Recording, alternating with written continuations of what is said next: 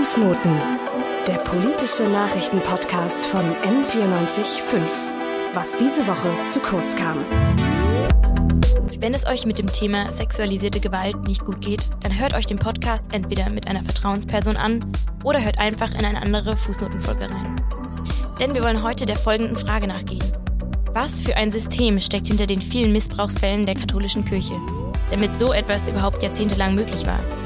Und wieso ist die ganze Aufarbeitung immer noch nicht abgeschlossen und es kommen immer neue Missbrauchsgutachten raus? Und wie geht es jetzt eigentlich mit der Kirche weiter? Was könnte da in der Zukunft noch passieren und werden endlich mal Konsequenzen gezogen?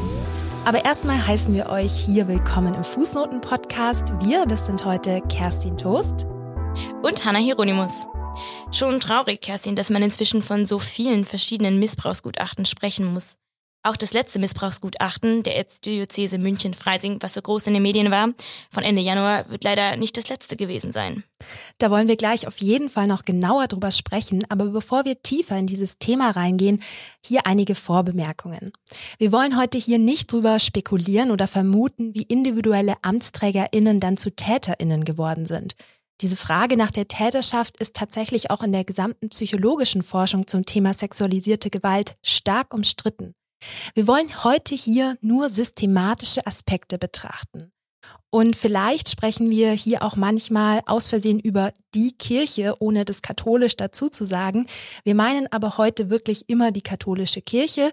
Die evangelische und deren eigenes Missbrauchsproblem ist heute kein Inhalt dieses Podcasts. Ich weiß ja nicht, wie es dir geht, Kerstin, aber bei mir ist es so, mit jedem neuen Missbrauchsgutachten scheint die Welt immer so ein bisschen still zu stehen. Total. Besonderes Augenmerk bei diesem Missbrauchsgutachten ähm, wurde ja auf den Ex-Papst Benedikt gelegt.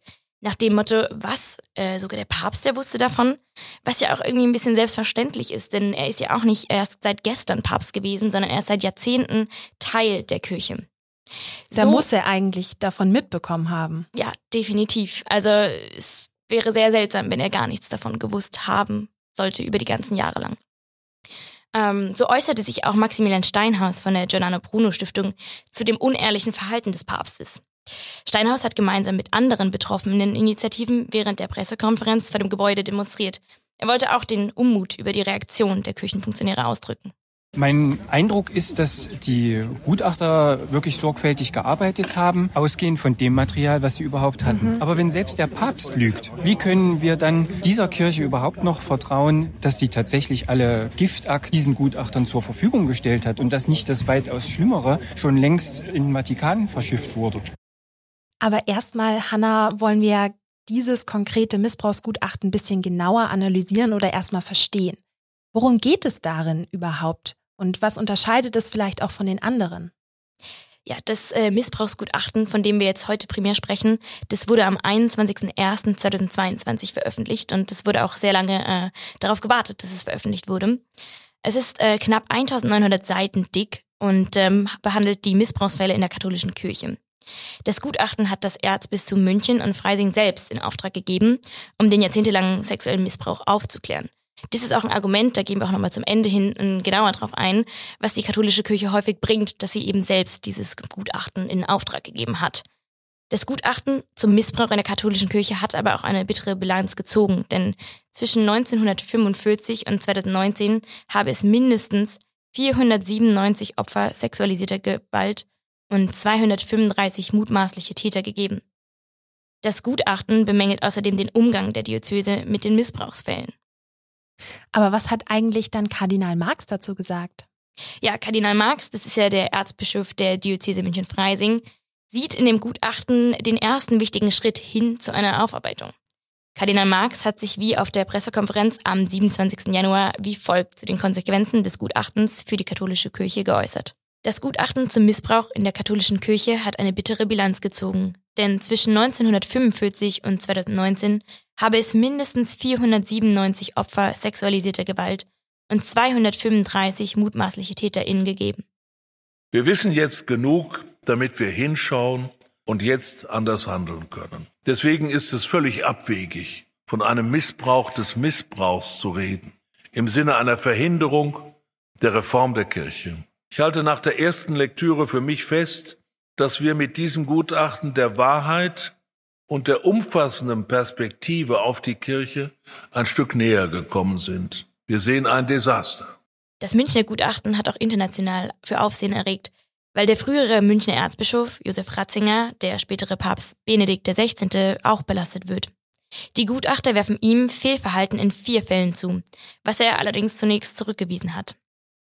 Mittlerweile hat er eingeräumt, eine Falschaussage ohne böse Absicht und aus Versehen getätigt zu haben. Auch Kardinal Marx wird Fehlverhalten in zwei Fällen zur Last gelegt. Im vergangenen Jahr hat er aber bereits ein Rücktrittsangebot an Papst Franziskus gerichtet, was dieser allerdings abgelehnt hat. Ich finde, da sieht man schon mal unser nächstes Thema eigentlich ganz gut, nämlich wir wollen jetzt ein bisschen auf die Machtstruktur und die Hierarchie in der katholischen Kirche eingehen. Ja, und das Ganze ein bisschen genauer verstehen, denn besonders für Personen, die vielleicht nicht so aufgewachsen sind, ähm, kann es vielleicht erstmal undurchsichtig sein. Beginnen wir erstmal damit, dass bereits in der Bibel von sogenannten Schafen und Hirten gesprochen wird. Die Gläubigen sind dabei also die Schafe, die von einer mit Gott verbundenen Person, also dem Hirten, dem Priester, ähm, der Nonne, dem Papst, wem auch immer dann eben gehütet werden. Also sprich, man wird begleitet und geleitet. Also Kerstin, sagt mir nochmal, das bedeutet also, dass man als einfache Person gar nicht mit Gott so wirklich kommunizieren kann, sondern man braucht dann immer einen Priester als Vermittler, sozusagen als Vermittler zwischen Himmel und Erde? Ja, genau. Und das legitimiert dann eben auch alle Würdenträger der Kirche. Also mhm. sozusagen, sie sind nicht nur wichtige Männer, ähm, ja, denen man zuhört und ähm, deren Wort viel zählt, sondern sie sind sozusagen wirklich von Gott ausgewählt, von dem Papst ausgewählt, indirekt, genau. Und ich finde, ein Bereich, wo sich das Ganze ganz gut zeigt, ist tatsächlich die Beichte, weil man könnte ja meinen, als Gläubiger kann man direkt mit Gott sprechen und sich entschuldigen und sich dann von seinen Sünden loslösen, aber das geht eben in der katholischen Kirche auch nicht. Man kann nur indirekt mit Gott sprechen, eben durch einen Geistlichen, der einen dann von seinen Fehlern und Sünden freisprechen kann. Damit werden tatsächlich meiner Meinung nach die Geistlichen gar nicht mehr als fehlerhafte Menschen und eben auch nicht mehr als Menschen angesehen, sondern eben als über dem normalen Bürger, der Bürgerin stehenden mittels Männer und Frauen im Fallen von Nonnen zu Gott. Und eben ganz an der Spitze von diesem System, direkt unter dem Himmel sozusagen, steht dann im Katholizismus eben der Oberhirte, also der Papst. Diese Macht des sogenannten Heiligen Vaters, wie er auch angesprochen wird, ist dabei eben immer direkt göttlich legitimiert. Er ist laut der Bibel Gottes Vertreter auf Erden. Und ihm sind dann in einer ganz ausgeklügelten und ähm, wirklich komplexen Rangfolge dann Kardinäle, Bischöfe, Dekane und Pfarrer und alle anderen unterstellt. Ich finde, daran sieht man schon, dass es tatsächlich viele Ämter gibt, die man als Mann in der katholischen Kirche ausführen kann und die man dann sozusagen eben auch über seine Lebenszeit in so einem Art Curriculum, Lebenslauf durchlaufen kann und immer weiter in der Machthierarchie aufsteigen kann. Puh, da geht es ganz schön viel um Hierarchie, würde ich sagen. Ähm, aber heute ist es doch nicht mehr so, oder nicht mehr ganz so, dass nur der Papst entscheidet, sondern er wird auch von den Kardinälen beraten oder beeinflusst, oder, Kerstin? Ganz genau. Allerdings ist es eigentlich so, laut dem Kirchenrecht, worauf wir nachher noch eingehen wollen, so, dass der Papst oder der Bischof für seinen ihm zugewiesenen Bereich tatsächlich eigentlich komplett die Entscheidungsmacht hat. Und das Ganze ist dann tatsächlich auch ziemlich undurchsichtig, rauszufinden, wer hat jetzt zum Beispiel mir das versagt, dass ich jetzt zum Bischof oder zum Kardinal aufsteigen kann. Also ganz viel wird da in verschlossenen Kämmerchen sozusagen im Hinterzimmer geriegelt. Und ich finde, dieser ganze Curriculum, diese Hierarchie, diese Machtstruktur zeigt nochmal, wie viele Personen eigentlich zum System Kirche gehören. Ja, und wie die Religion dann eben sozusagen den Angestellten der katholischen Kirche eben eine göttliche Legitimität zuspricht. Und ich kann mir tatsächlich auch vorstellen, dass wenn man eben diese Menschen dann als göttlich legitimiert und nicht mehr als Individuen sehen kann, dass es auch das ähm, Konzept des Victim Blamings verstärken mhm. kann. Ich weiß nicht, ob du davon schon mal gehört hast. Ja, definitiv. Also für alle ähm, da draußen nochmal, Victim Blaming ist das Phänomen, dass eben Opfern sexualisierter Gewalt fälschlicherweise eine Schuld oder zumindest eine Mitschuld für diese ganze Tat zugestanden wird, was irgendwie absurd ist. Und aber im System der katholischen Kirche liegt es eben auch nahe, dass man dann den Missbrauch kategorisch ausschließt und seine Augen vielleicht auch aktiv davor verschließt, weil was nicht sein darf, kann ja gar nicht sein. Und diese Person ist ja von Gott in dieses Amt behoben worden. Ich finde, das zeigt nochmal, dass die Missbrauchsfälle natürlich gewaltvolle Übergriffe sind, auf jeden Fall, aber auch immer Beispiele für Machtmissbrauch darstellen. Das stimmt, da hast du recht. Auch äh, zum Thema Verschweigen, das ist, glaube ich, auch ein sehr wichtiger Punkt. Da trägt auch zusätzlich natürlich nochmal die konservative Sexualmoral der katholischen Kirche bei. Denn wenn Sexualität traditionell tabuisiert wird, dann ist es ja noch schwieriger, auch für die Menschen über Missbrauch zu sprechen. Und äh, ein Trugschluss, wo wir echt aufpassen müssen, wäre hier allerdings, dass das Zölibat die sexualisierte Gewalt begründen oder sogar legitimieren würde. Das wird leider oft miteinander in einen Topf geschmissen, vor allem auch gerade in den Debatten, ähm, wo man sehr, sehr, sehr aufpassen muss. Ja, da gibt's tatsächlich wirklich schon ähm, ja so gefestigte Meinungen, wo wir heute im Podcast eben auch uns ähm, das Ganze ein bisschen differenzierter betrachten wollen und eben zum Glück auch hier mehr Zeit haben, um über alle Details zu sprechen. Ich finde, wir sollten noch mal ganz kurz zu dem ähm, Thema Beichte zurückzukommen, denn ich kann mir auch vorstellen, dass das Beichtgeheimnis tatsächlich diese Vertuschung massiv gesteigert hat. Nämlich, wenn man sich jetzt bei einer professionellen psychologischen ausgebildeten Person ähm, ja darüber redet, dass man vielleicht sich selbst verletzen möchte, anderen Personen schaden möchte, dann sind diese TherapeutInnen explizit vor dem Gesetz auch äh, dazu verpflichtet, das Patientengeheimnis zu brechen und dann auch die Polizei und die Behörden und so weiter einzuschalten. Aber beim Beichtgeheimnis ist es komischerweise anders, denn dieses gilt tatsächlich bedingungslos. Und ich kann mir vorstellen, dass nicht nur Täterinnen vielleicht auch in der Beichte über ihre Übergriffe gesprochen haben, sondern vielleicht auch Opfer, weil sie sich schmutzig, weil sie sich mitschuldig, weil sie sich ähm, eben laut diesem ja System der ähm, ja traditionellen Sexualmoral eben auch gedacht haben, so äh, sie tragen vielleicht eine Mitschuld. Und ich finde, daran sieht man auch vielleicht nochmal die eine Aussage von Kardinal Marx, die jetzt auch am ähm, 27.01. getätigt wurde und krass durch die Medien gegangen ist, dass er selbst und auch die ganze katholische Kirche tatsächlich Opfer aktiv übersehen habe, was ja schon mal eine Äußerung ist in die richtige Richtung. Das ist unverzeihlich. Es gab bei uns, und ich bin seit 25 Jahren Bischof, kein wirkliches Interesse an ihrem Schicksal, an ihrem Leiden. Das hat nach meiner Auffassung auch systemische Gründe. Viele Gläubige, glaube ich, hat dieses Schuldeingeständnis auf jeden Fall bewegt. Aber es ist schon ein bisschen absurd, wenn man sich nochmal die Zahlen dahinter anschaut. Ein Kind muss tatsächlich seine Geschichte durchschnittlich achtmal erwachsenen Personen erzählen, bis eine davon ihm dann glücksmäßig sozusagen dann glaubt. Das äh, stammt, ähm, dieser Fakt stammt von Julia Weiler vom Kinderschutzverein Innocence in Danger und das sagte sie dem Deutschlandfunk. Das ist echt eine erschreckende Zahl, Kerstin. Ähm, umso wichtiger ist es ja dann, dass es eben Institutionen oder ähm, ja, Verbände gibt, an die man sich eben wenden kann, die Betroffenen helfen und äh, die auch unabhängig sind. Ähm, ja, jetzt ist meine Frage, woran können sich denn jetzt Betroffene momentan wenden? An die katholische Kirche? Das ist ja ein bisschen schwierig, wie wir gesehen haben. Tatsächlich werden fast alle betroffenen Initiativen immer noch von der katholischen Kirche finanziert, was ich wirklich absurd finde, weil persönlich, ich kann mir vorstellen, dass man dann, ähm, ja, das der letzte Ort ist, wo man sich dann hinwenden will, wenn man seine eigene Geschichte dann aufgearbeitet hat. Zum Glück gibt's jetzt wenigstens, ähm, ja, eine positive Nachricht. Jetzt dann im März soll in Köln die erste von der Kirche unabhängige Beratungsstelle für Betroffene eröffnet werden. Ich finde dieses System eigentlich ganz cool, nämlich da werden dann ähm, Personen, die aus der Kirche ausgetreten sind, dazu eingeladen, dann für solche unabhängigen ähm, Stellen dann ihre Stadt der Kirchensteuer das gleiche Geld dann zu spenden. Ähm, hoffentlich bleibt es nicht nur bei einer Stelle in Köln, sondern das Ganze breitet sich noch weiter aus. Die Beratungsstellen sind nicht unabhängig und eben auch die Gutachten tatsächlich auch nicht. Denn auch dieses Gutachten hat die Kirche auch selbst in Auftrag gegeben, ähm, womit sie sich auch gewissermaßen brüstet oder das eben auch ähm, immer aktiv sagt, dass das eben von ihnen stammt, dass sie diesen Schritt gegangen sind, um die Missbrauchsfälle aufzuarbeiten. Und äh, ja, das dient gewissermaßen auch so zur Aufwertung, würde ich sagen. Und äh, auch dazu, dass man sagen kann, schau, wir wollen uns ja verändern.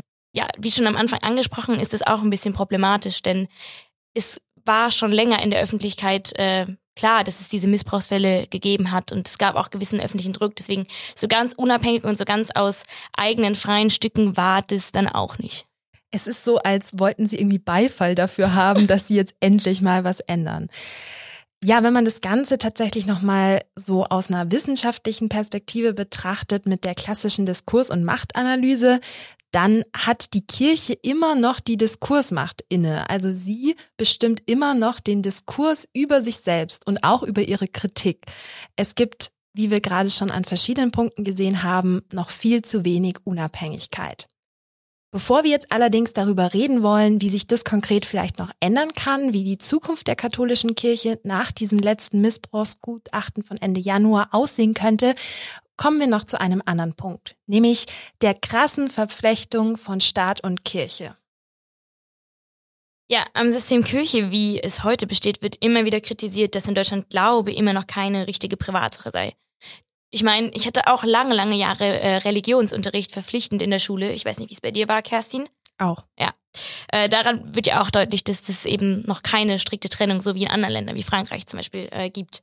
Ähm, ja, kannst du uns vielleicht noch mal ein bisschen äh, genauer erklären, Kerstin, wie genau oder was genau meinen die KritikerInnen denn damit? Ich finde, grundsätzlich kann man erstmal sagen, Religion gibt jedem Leben eine Bedeutung, eine übergeordnete, eine Tradition und kann massiv zur eigenen Identitätsfindung auch beitragen, was ja auch erstmal gar nicht schlimm wird, was ja auch erstmal gar nicht schlimm ist. Allerdings hat die ähm, ja, katholische Kirche, vor allen Dingen in ländlichen Gebieten, auch in Bayern, ja immer noch so ein Alleinstellungsmerkmal. Sie ist fast so alternativlos, die einzigen, die sich irgendwie um Community Building, um ähm, Gottesdienste, um Jugendarbeit und so weiter ähm, kümmern. Und ja, so durchdringen sie ja, unser ganzes System, nicht nur auf dem Land, nämlich sie betreiben natürlich Religionsunterricht, haben wir gerade schon gehört, aber auch Krankenhäuser, Schulen, Internate, sogar Journalistinnen-Schulen und massiv auch Seelsorge, um hier nur einige Aspekte zu nennen. Die enge soziale Verflechtung führte dann auch dazu, dass es teilweise hieß, ja, den kenne ich ja aus dem Dorf, der ist so nett, der kann ja gar nichts Schlimmes irgendwie gemacht haben dadurch, dass eben ja, die Geistlichen auch so in ihre Community eingebunden waren, wurde dann eben auch die, wenn die Kinder darüber gesprochen haben, das ganz oft angezweifelt.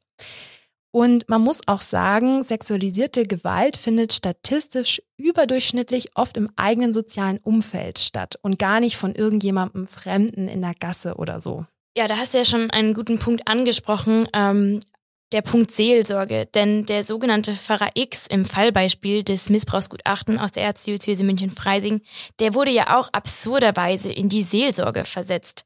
Wie konnte es dann überhaupt dann dazu kommen, dass TäterInnen immer wieder versetzt und versetzt werden, obwohl eigentlich bekannt ist, dass sie sich äh, strafvoll gemacht haben?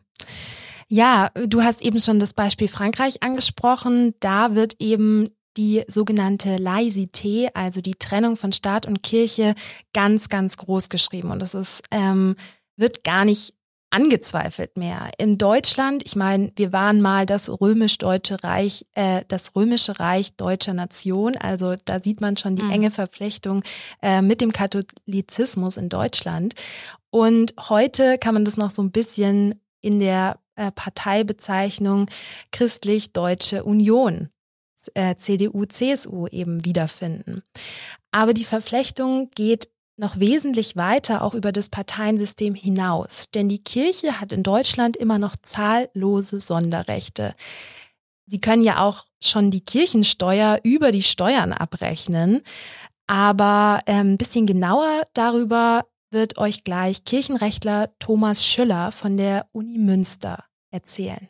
Also das, was wir heute im staatlichen Recht in Deutschland kennen, dass es geordnete Prozesse gibt, dass es, das alles kommt aus dem kirchlichen Recht. Das kirchliche Recht war im frühen Mittelalter das erste geordnete Recht. Und dann kann man schon eigentlich im Neuen Testament in den späten Pastoralbriefen feststellen, dass da schon konkrete Handlungsanweisungen stehen. Ne? Also ihr Selbstverständnis, dass es Bischöfe gibt, dass es einen Papst gibt, dass es Rechte und Pflichten der Gläubigen gibt, dass es aber auch Sanktionen gibt. Wie sind die Strukturen der Kirche? Da gibt es viele Bereiche, da gibt es Strafrecht, es gibt Prozessrecht, die Kirche hat eine eigene Gerichtsbarkeit entwickelt. Die Kirche hatte immer bis zum 19. Jahrhundert auch das Rechtsetzungsmonopol zum Beispiel bei der Ehe und hat sich dann, als demokratische Rechtsstaaten entscheidend wurden, nochmal gesagt, und wir können, lassen uns nicht vom Staat sagen, wie unsere Rechtsnormen sind, sondern wir haben ein eigenes Gesetzbuch. Hier sieht man schon ganz deutlich die starke Verflechtung der beiden Rechtssysteme, also des Kirchenrechts und des normalen BRD-Staatsrechts, aber auch das Entgegenkommen des Staates der Kirche gegenüber. Der Vorwurf von KritikerInnen lautet jetzt, dass der Staat durch diese Sonderrechte die katholische Kirche legitimiert. Das ähm, gibt ja zum Beispiel keine Sonderrechte für den Islam in Deutschland.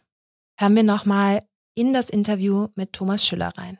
Das ist ja eine Aufreger, aber die Verfassung hat das Ausdruck. Unsere Verfassung ist sehr religionsfreundlich. Sie sagt, wir möchten nicht in die inneren Angelegenheiten der Religionsgemeinschaften hineinregieren. Das, trotzdem leben ja diese Menschen in einem konkreten Rechtsstaat. Ne? Und dann prallen diese Systeme aufeinander. Ganz eklatant eben Missbrauch. Ja, da fragt man sich natürlich, wie konnte es sein über Jahrzehnte, dass der Staat alle Augen zugemacht hat und auch die Kirche selbst die Augen zugemacht hat, dass ihre Priester äh, Kinder, die man der Kirche in die Obhut gegeben hat, also in der Seelsorge, in Schulen, Kindertagesstätten, Internaten, Heimen und die Kirche äh, lange Zeit weitgehend mit viel Geduld und Barmherzigkeit des Staates rechnen konnte. Die Kirche hat ein eigenes Strafrecht mittlerweile verschärft, sehr verschärft in dem Bereich. Aber da sagen die Leute natürlich zu Recht, ob ein Priester oder ein, ein, ein Metallfacharbeiter oder ein Landwirt, wer ein Kind missbraucht, der muss erstmal nach deutschem staatlichen Strafrecht wegen Sexualstraftaten möglichst hart bestraft werden. Und da hat sie, also da gab es lange Zeit in der Tat äh, so ein, wir vertuschen, wir regeln das intern. Das ist seit 2010 vorbei, aber ist bis heute Grund für die Kritik. Der Kirchenrechtler Thomas Schüller sieht dabei selbst ganz großen Reformbedarf im Kirchenrecht. Insbesondere auch was die eben schon angesprochene Transparenz angeht, also dass es nicht in Hinterzimmern alles geregelt wird. Aber da das Kirchenrecht tatsächlich nur die Lehre der Kirche und der Bibel umsetzt, müsste damit auch eben eine Veränderung der Lehre, ja, und der Interpretation der Bibel auch mitgeschehen, damit sich wirklich irgendwas nachhaltig verändert. Und ich finde es wirklich nochmal faszinierend, in diesem Interview zu hören, sonst nirgends steht ja irgendein religiöses Recht über dem Grundgesetz, aber dann eben im kirchlichen Bereich schon.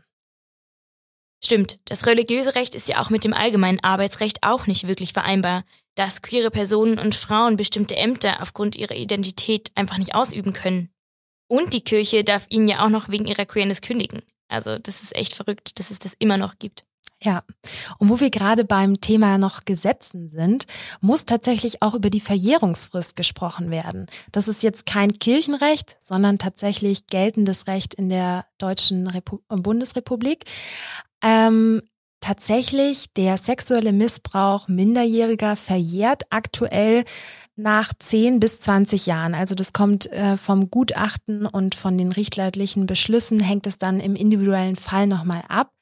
Aber es ist ja gerade bei Kindern oft so, dass sie dann ganz lange das Erlebte verdrängen und dann vielleicht als erwachsene Person erst psychologisch dann aufarbeiten und dann sich wieder erinnern und dann auch eine Aussage vor der Polizei eben tätigen könnten. Und dann ist es vielleicht eben schon äh, dann ist es vielleicht eben schon zu spät. Wieso verjährt Missbrauch? Aber wir haben schon so viel gesehen, das aktuelle Missbrauchsgutachten und trotzdem leistet sich die katholische Kirche auch im Aufarbeitungsprozess immer noch Fails. Zum Beispiel zuletzt am Donnerstag äußerte sich der Regensburger Bischof Vorderholzer tatsächlich in diesem Zusammenhang dazu, dass ja die Vernehmung für die betroffenen Kinder schlimmer seien, angeblich. Das sind ähm, ja Statistiken oder Studien aus den 70ern oder 80ern schlimmer der äh, Aufarbeitungsprozess sei als die im Grunde harmlosen, so hat er es gesagt, Missbrauchsfälle. Ja. Total absurd. Das ist echt krass.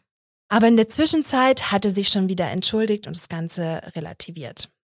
Aber ich möchte jetzt noch mal ein bisschen drauf eingehen, was hat das letzte Missbrauchsgutachten jetzt nochmal genau bewegt, Hanna? Was ist die Bilanz, die man aus dem Ganzen ziehen kann? Ja, das letzte Missbrauchsgutachten hat definitiv etwas bewegt. Es hat vor allem für Aufmerksamkeit gesorgt. Nicht nur hier in Deutschland, sondern auch international. Denn auch der frühere Münchner Erzbischof, der Josef Ratzinger, der spätere Papst Benedikt XVI., er wurde ja auch belastet. Und das hat vor allem für sehr viel Aufmerksamkeit gesorgt, dass eben auch der Papst gewissermaßen äh, Mitwisser war. Und nach der Veröffentlichung des Gutachtens kam es auch zu vielen, vielen Kirchenaustritten, vor allem auch hier in Bayern. Ähm, ich habe gelesen, dass sich die Kirchenaustritte pro Tag jetzt verdoppelt haben und dass sogar die Standesämter extra neue MitarbeiterInnen dafür nur einstellen müssen. Also wirklich, äh, ja, Wahnsinn, was das jetzt für, äh, für Dimensionen erreicht hat und auch was es für Folgen jetzt mit sich gezogen hat. Ähm, so schnell jetzt nach dem äh, Missbrauchsgutachten. Und das Bistum Regensburg, das hat ähm, auch was Neues erfunden, und zwar ein sogenanntes Austrittstelefon, ähm, wo die katholische Kirche jetzt mit den Austretenden in Kontakt treten will und ja Gründe erfragt und äh, das irgendwie so versucht zu regeln und dem gerecht zu werden natürlich. Ja, dann wird einem, wenn man schon die Entscheidung getroffen hat, dann noch hinterher telefoniert, um das dann irgendwie doch noch zu verändern. Tatsächlich ist es ja so, dass die katholische Kirche schon seit Jahren mit massiven Imageproblemen zu kämpfen hat. Das liegt jetzt nicht nur an den verschiedensten Missbrauchsfällen, die seit 2010 auf, aufgearbeitet wurden, sondern eben auch an der eben schon erwähnten anhaltenden Frauen- und Queerfeindlichkeit. Mich würde jetzt auch noch interessieren, Hanna, wie haben denn die Betroffenen auf das aktuellste Gutachten reagiert? Ja, ein Betroffener, das war der Richard Kick, der war auch bei uns im Studio in der Sondersendung zum Missbrauchsgutachten. Und er fordert ganz klar neben einem gerechten Schadensersatz auch das aktive Zugehen der katholischen Kirche auf die Betroffenen. Also man sollte endlich mal auf Betroffene zugehen, also wirklich die Arme ausbreiten und sagen, ihr könnt kommen oder wirklich aktiv zugehen. Und das ist ja bisher noch nie passiert. Betroffene haben an die Kirchentür geklopft und haben gebettelt, und äh, darum, darum äh, die Kirche angefleht, dass Hilfe und Unterstützung käme. Und ähm, das sind eben die Almosen, von denen ich spreche, dass man dann ein paar Euro abgespeist wurde, aber das war's dann. Was vor allem auch kritisiert wurde, war das äh, unehrliche Verhalten der katholischen Kirche. Auch in diesem Podcast haben wir jetzt schon des Öfteren gehört, dass Aussagen ohne böse Absicht getroffen wurden, wieder zurückgenommen wurden. Also man merkt, äh, dass nicht alle äh, Beteiligten ähm, ja so ehrlich da gewesen sind. Und was auch viele Betroffene fordern, das ist auf jeden Fall der Rücktritt aller belasteten Personen. Im vergangenen Jahr hat sich Kardinal Marx bereits an Papst Franziskus mit einem Rücktrittsangebot gewandt. Diese hat es jedoch abgelehnt und beauftragte ihn dann noch mit der weiteren Aufarbeitung sexuellen Missbrauchs. Das kann ich gar nicht nachvollziehen. Wenn sich jemand schon an jemanden wendet und eben das Amt äh, niederlegen möchte, ihn dann noch mit einer so wichtigen Aufgabe wie der Aufarbeitung des sexuellen Missbrauchs zu betreuen, das das geht eigentlich gar nicht. Ja, viele sehen eben in Kardinal Marx immer noch den Vorreiter, der vielleicht jetzt doch endlich mal was verändern kann. Ja, in einer Pressekonferenz erklärte er dann nun, warum er jetzt dennoch im Amt bleiben wird, wenn er eben es nicht verlassen kann. Ich klebe nicht an meinem Amt. Das Angebot des Amtsverzichts im letzten Jahr war sehr ernst gemeint. Ich bin bereit, auch weiterhin meinen Dienst zu tun, wenn das hilfreich ist für die weiteren Schritte, die für eine verlässlichere Aufarbeitung, eine noch stärkere Zuwendung zu den Betroffenen und für eine Reform der Kirche zu gehen sind. Falls ich oder andere den Eindruck gewinnen sollte, ich wäre dabei eher Hindernis als Hilfe, werde ich das Gespräch mit den entsprechenden Beratungsgremien suchen und mich kritisch hinterfragen lassen. Wie sieht denn jetzt die Zukunft der Kirche aus? Mit Kardinal Marx anscheinend, aber was werden sonst noch für Konsequenzen gezogen? Was sind die neuesten Entwicklungen? Ja, die neuesten Entwicklungen sind, dass Kardinal Marx sich für die Abschaffung des Pflichtzölibats in der katholischen Kirche ausgesprochen hat. Ob es aber wirklich dann so weit kommt, das ist wirklich fraglich, denn äh, ob die Kirche einen solchen drastischen Strukturwandel überhaupt überleben kann, ohne ihre Legitimation aus Rom zu verlieren, das äh, ist noch nicht sicher. Und es wäre auch ein Schritt in es wäre definitiv ein Schritt in die richtige Richtung, aber es ist dennoch falsch, dies in einen direkten Zusammenhang mit dem systematischen Missbrauch zu stellen. Das hatten wir auch schon am Anfang. Also man kann keine äh, Ursache-Wirkungsschlüsse ziehen äh, aus dem Pflichtzölibat, dass man eben einsam ist und dass es dann in der Folge zu irgendwelchen Taten kommen kann. Das geht nicht und das darf man nicht ziehen und es sind und bleiben Straftaten unabhängig, in welcher Situation sich der oder die Täterin befunden hat. Ja, deshalb ist jetzt eben auch fraglich, ja, wie dieser ganze Imagewandel, der synodale Weg genau funktionieren soll. Beim synodalen Weg handelt es sich um ein Gesprächsformat für eine strukturierte Debatte innerhalb der römischen innerhalb der römisch-katholischen Kirche in Deutschland. Es kommen dabei tatsächlich sowohl Geistliche als auch Privatpersonen und Gläubige zusammen. Es geht dabei um eine Aufarbeitung von Fragen, die sich seit dem Herbst 2018 nach der Veröffentlichung der MHG-Studie über sexuellen Missbrauch in der Kirche ergeben hat. Apropos synodaler Weg, Kerstin, äh, gestern, also am 5.2., da hat der synodale Weg konkrete Forderungen an Rom gestellt. Sie fordern eine Öffnung des Zölibats, Frauen in Weiheämter, Segnung homosexueller Paare und mehr Laienbeteiligung bei Bischofswahlen. Ich finde, das sind wirklich sehr, sehr gute Punkte und definitiv ein Schritt in die richtige Richtung, wenn sie so umgesetzt werden können. Ja, es stellt sich auf jeden Fall die Frage, ob überhaupt die katholische Kirche demokratisch sein kann und ob es realistisch ist, von diesen äh, vier Punkten als zukunftsweisend dann eben auch auszugehen, dass die wirklich umgesetzt werden. Schließt sich nicht eigentlich ein wirklicher Wandel mit dieser hierarchischen Struktur, die wir in diesem Podcast auch aufgearbeitet haben, eigentlich aus? Das ist wirklich eine gute Frage und das, ja, das frage ich mich auch, äh, ob das wirklich äh, funktionieren kann.